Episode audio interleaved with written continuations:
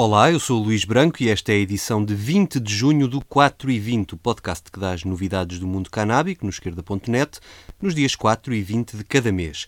Se ainda não o fez, subscreva agora o podcast, pode ser no iTunes ou através da sua aplicação favorita, procurando 4 e 20 por extenso. Para me mandar comentários e sugestões, basta um e-mail para luís.branco.esquerda.net ou mensagem para o 4 e 20 no Twitter ou no Facebook. Agora vamos às notícias.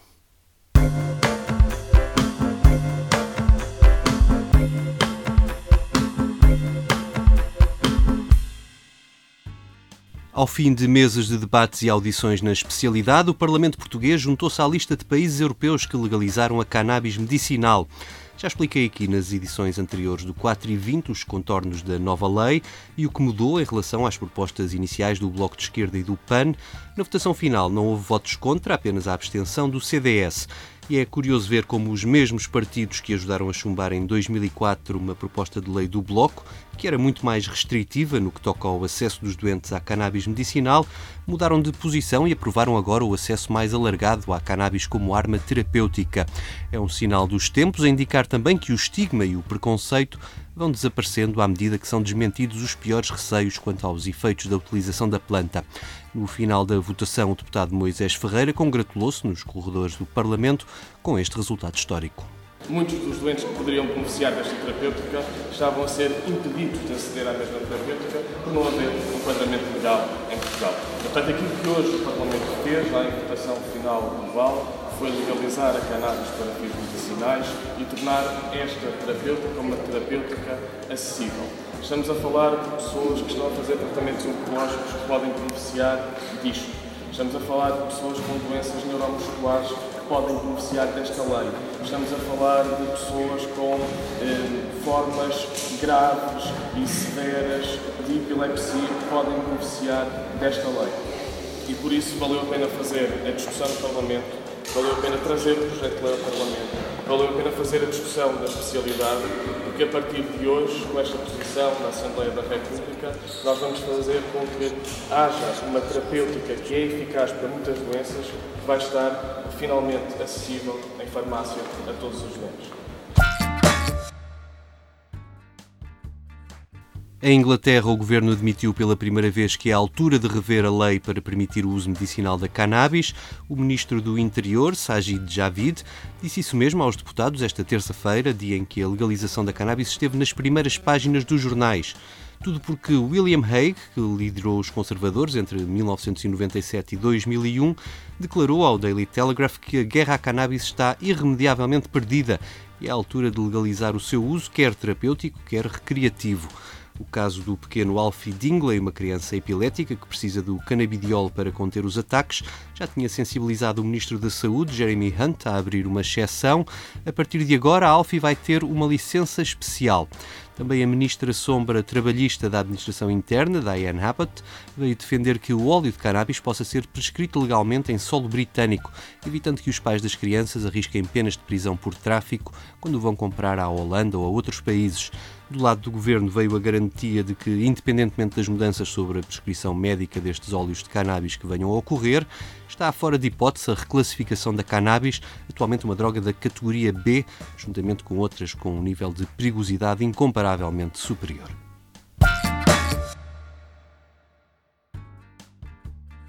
No Canadá, o processo legislativo para tornar o país no primeiro membro do G7 com cannabis legal deu mais um passo esta terça-feira. A Câmara dos Comuns aprovou por 205 votos contra 82 a lei já emendada pelo Senado. Mas houve emendas importantes que foram rejeitadas. Por exemplo, os senadores queriam que cada província tivesse liberdade para proibir o autocultivo, uma opção agora rejeitada pelo governo e pelos deputados. Outra das emendas rejeitadas previa um registro obrigatório dos acionistas de empresas ligadas ao negócio da cannabis.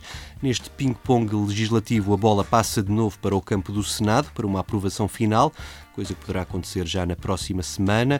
Só a partir daí será fixada a data oficial do início da legalização da cannabis em todo o Canadá, que se prevê para o mês de setembro.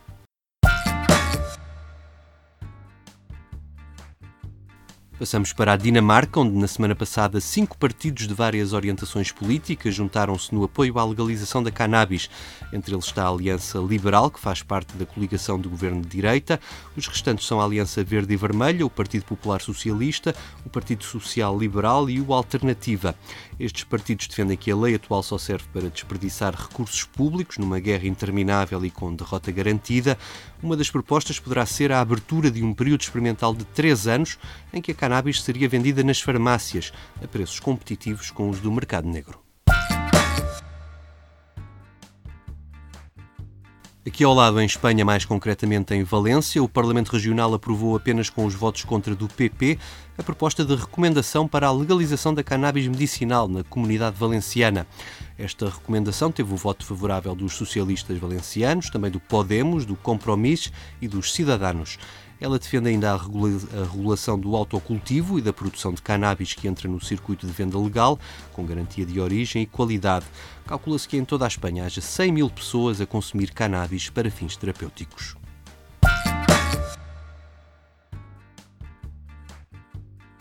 Do outro lado do Atlântico, os Estados norte-americanos que legalizaram a cannabis vão passar a estar protegidos da, da, proibição federal. Essa é a intenção de dois influentes senadores que apresentaram a proposta nesse sentido. A democrata Elizabeth Warren e o republicano Cory Gardner apresentaram o texto no Senado este mês. Ele conta com a promessa de Donald Trump de que irá apoiar a proposta. Foi, aliás, a contrapartida para que Cory Gardner deixasse de vetar todas as nomeações propostas para o gabinete de Jeff Sessions, o ministro da Justiça da administração de Trump, que ameaçou perseguir os estados que têm cannabis legal. Enquanto isso, no Texas, o Partido Republicano vai passar a apoiar a descriminalização e o uso terapêutico da cannabis. Os republicanos do Texas são vistos como os dos mais à direita dentro do partido. Agora, mais de 8 mil delegados aprovaram na convenção do passado sábado propostas neste sentido e também para a reclassificação da cannabis a nível federal ou para a legalização do cânhamo industrial. Estas propostas foram aprovadas por mais de 80% dos delegados. As sondagens que indicam que a grande maioria dos norte-americanos apoia a legalização, uma tendência que inclui os próprios eleitores republicanos, estão certamente na origem desta atualização da plataforma eleitoral do partido.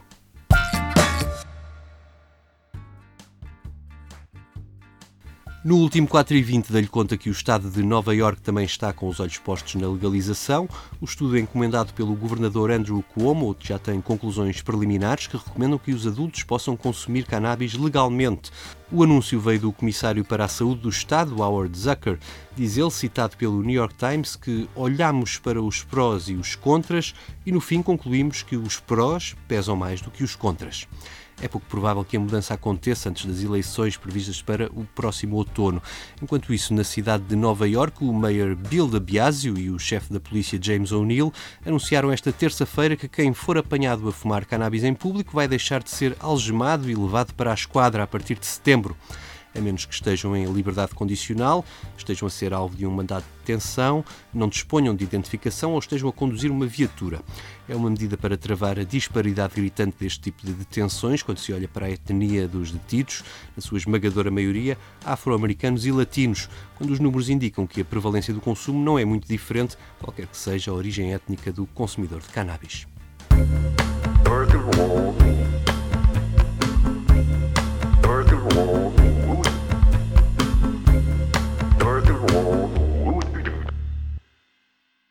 Termino, como sempre, com o um momento musical, já que falámos de Nova York, trago o álbum New York, de Lou Reed, gravado em 1989, há quase 30 anos. Neste tema ele já falava na família Trump e no seu atual advogado Rudolph Giuliani, então procurador em Nova York e depois mayor da cidade. É com Sick of You que o 4 e 20 se despede. Eu volto no dia 4. Até lá. I was up in the morning with the TV blaring, brush my teeth, sitting watching the news. All the beaches were closed, the ocean was a Red Sea, but there was no one there to part it in two. There was no fresh salad, cause there's hypers in the cabbage. Staten Island disappeared at noon. And they say the Midwest is in great distress, and NASA blew up the moon. The ozone layer has no ozone anymore, and you're gonna leave me for the guy next door. I'm sick of you. I'm sick of you. They arrested the mayor for an illegal favor, sold the Empire State to Japan, And Oliver North married William C. Cord and gave birth to a little Tehran. And the Ayatollah aboard a nuclear warship. If he dies, he wants to go out in style. And there's nothing to eat that don't carry the stink of some human waste dumped in the Nile. But one thing is certainly true. No one here knows what to do, and I'm sick of you. I'm sick of you.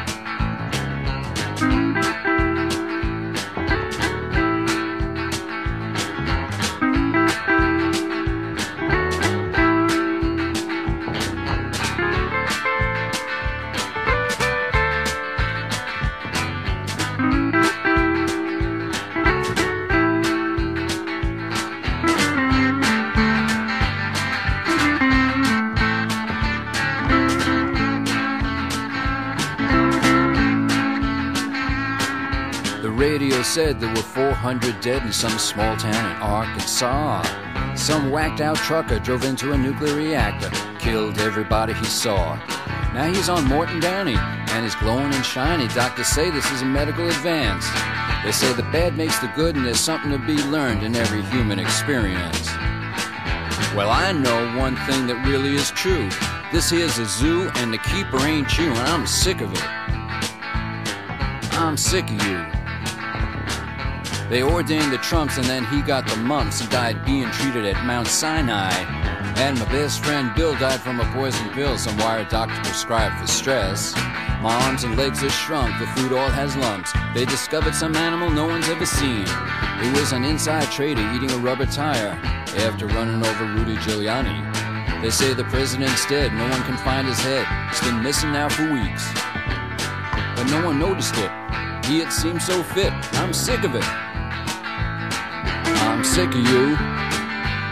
I'm so sick of you. Bye, bye, bye.